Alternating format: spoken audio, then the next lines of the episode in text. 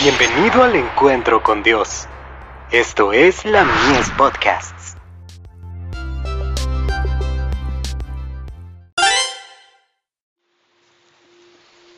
Recibiréis poder, no guiados por los sentimientos.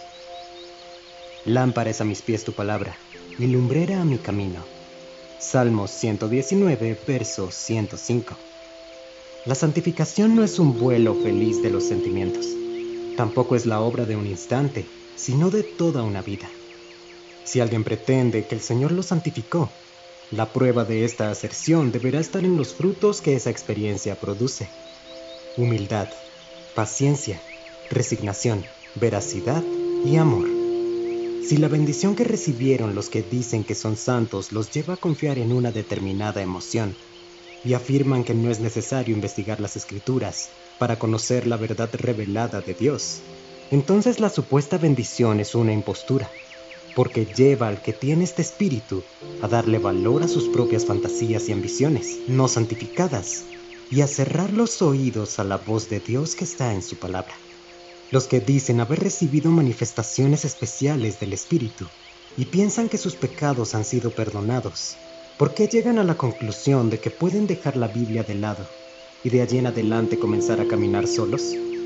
Cuando preguntamos a los que pretenden haber sido objeto de una santificación instantánea si están escudriñando las escrituras como Jesús dice que lo hagan, para certificar si existe alguna verdad adicional que necesitan aceptar, ellos responden, podemos dejar la Biblia de lado, porque Dios nos la comunica directamente mediante una manifestación especial de su revelación. Hay centenares que están siendo engañados por privilegiar las emociones en lugar de la palabra de Dios. No construyen sobre el único y seguro fundamento que es la palabra de Dios. Una religión que está destinada a criaturas inteligentes producirá en el corazón evidencias genuinas y observables en el carácter. La gracia de Cristo se manifestará en la conducta diaria. A los que dicen haber sido santificados podemos preguntarles, ¿En qué aspectos de su vida aparecen los frutos del Espíritu? ¿Tiene la humildad y mansedumbre de Cristo?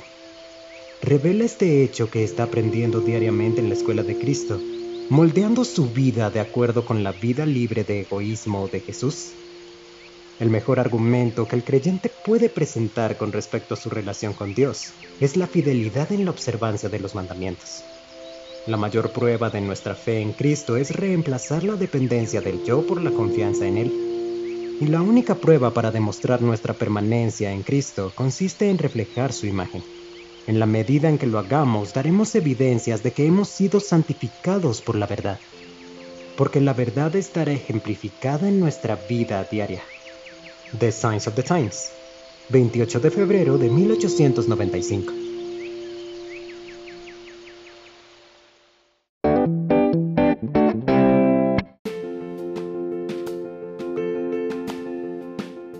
Visítanos en www.ministeriolamies.org para más contenido.